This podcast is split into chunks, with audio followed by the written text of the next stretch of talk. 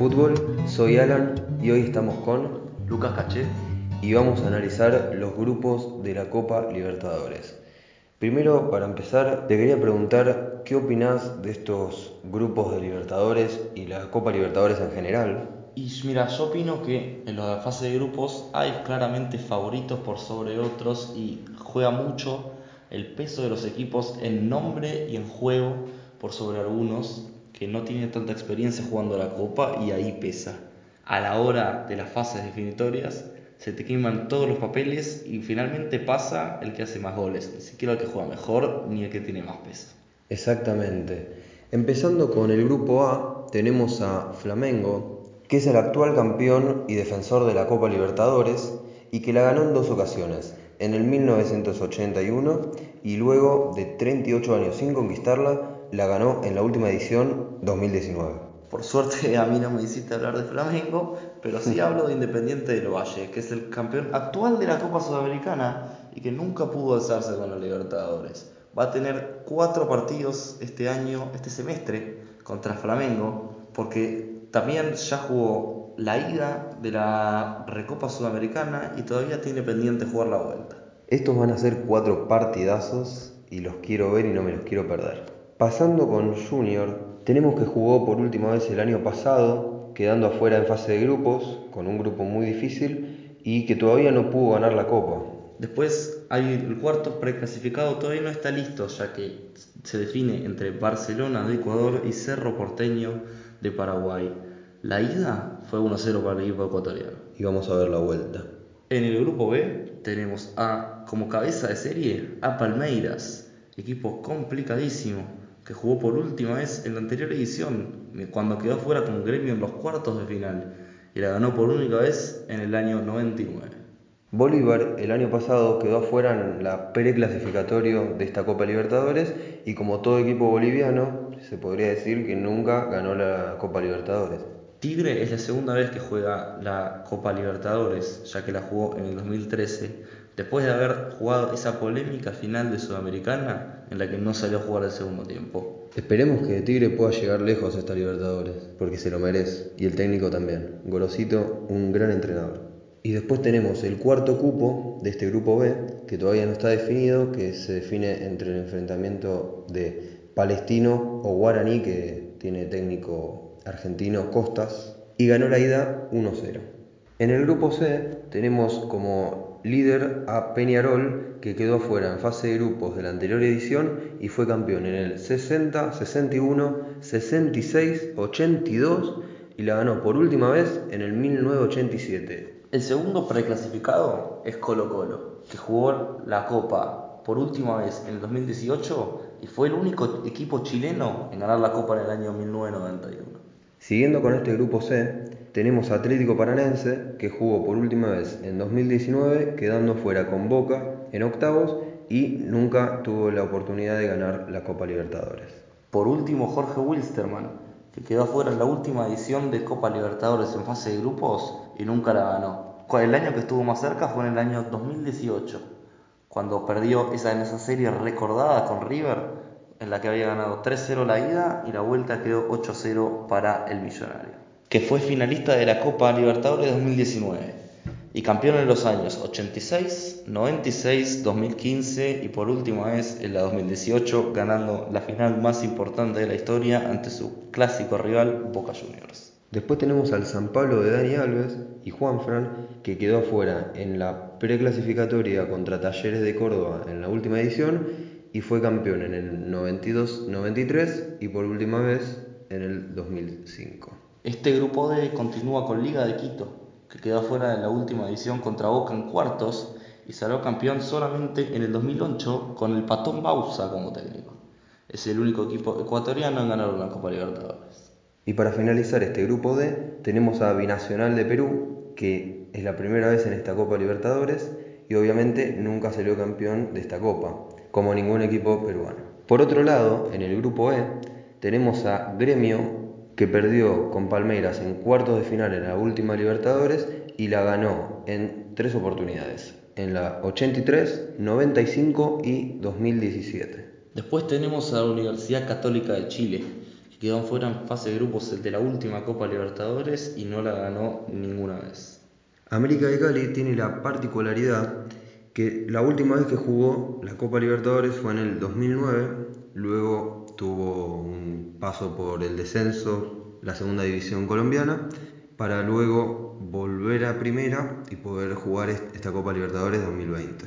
Y nunca fue campeón.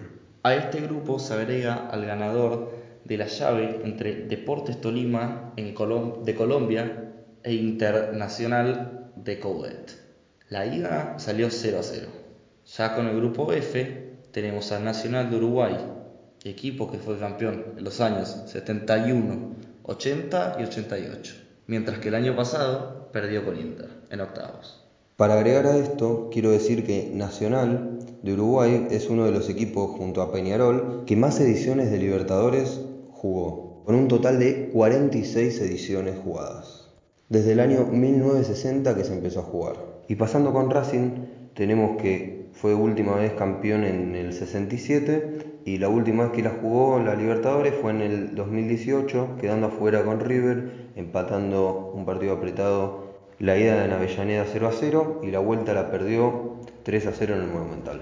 Esa serie es recordada por el caso de Bruno Zuculini, que había sido expulsado en su último partido jugando con Racing por partidos de Conmebol.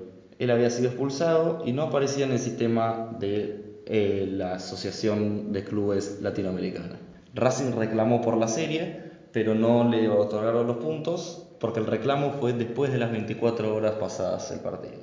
Así que no pudo ganar por escritorio y River le ganó 3-0.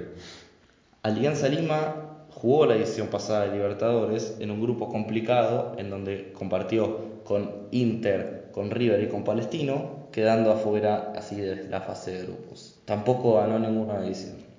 Otro equipo que tampoco ganó la Copa es Estudiante de Mérida, que la última vez que jugó esta Copa fue en el 99. Este es el equipo que tardó más en volver a la Libertadores para esta edición. Vuelve a la Copa después de 21 años. La segunda ausencia más larga fue la de América de Cali, que jugó por última vez en el 2009.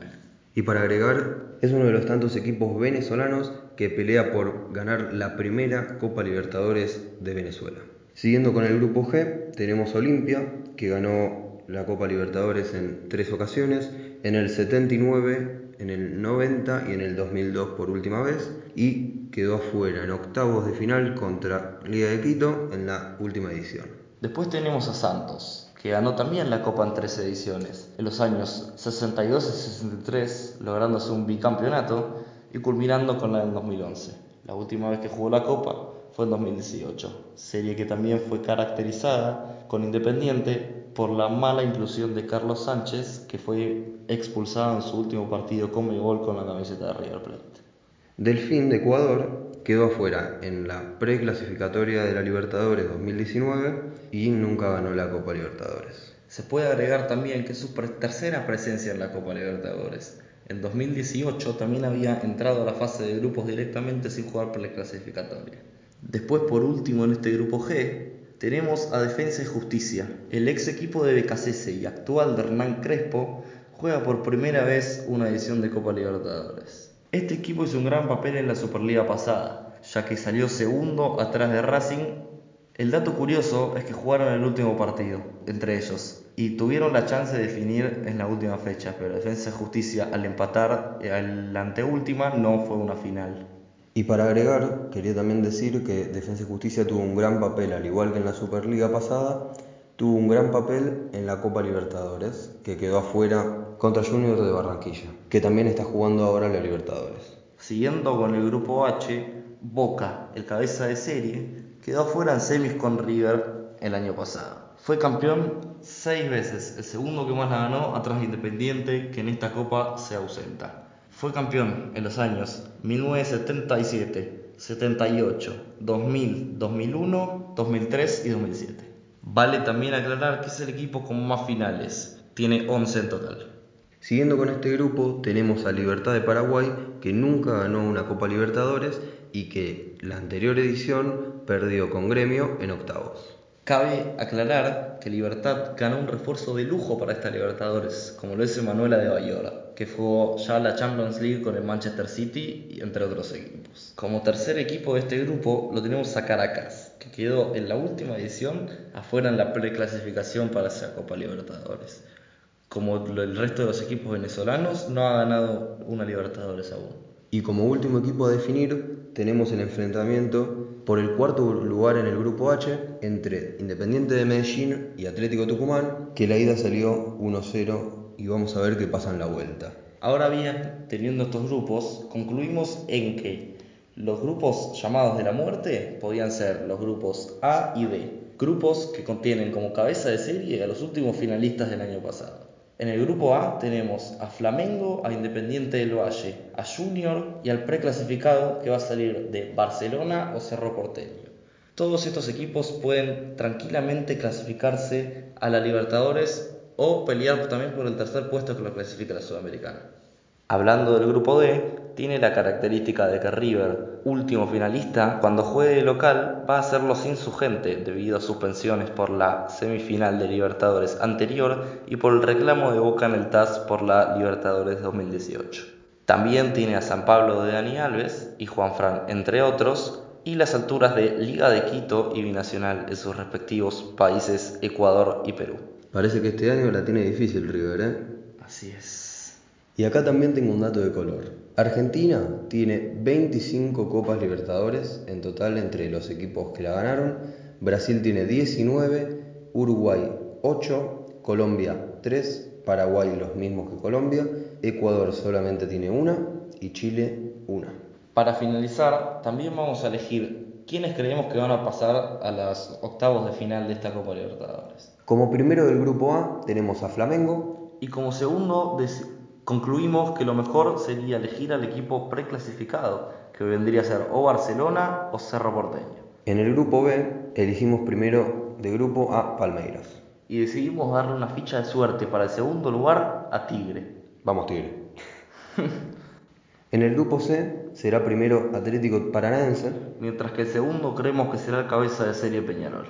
En el grupo D está la particularidad que tenemos a, para nosotros, River y San Pablo como los equipos más probables que puedan pasar la fase, mientras que el nivel de Liga de Quito y Binacional creemos que es inferior a los de estos dos equipos brasileros y argentinos. En el grupo E creemos que va a estar parejo entre Gremio y el preclasificado, que para nosotros va a ser Inter, que va a superar en la vuelta a Deportes Tolima.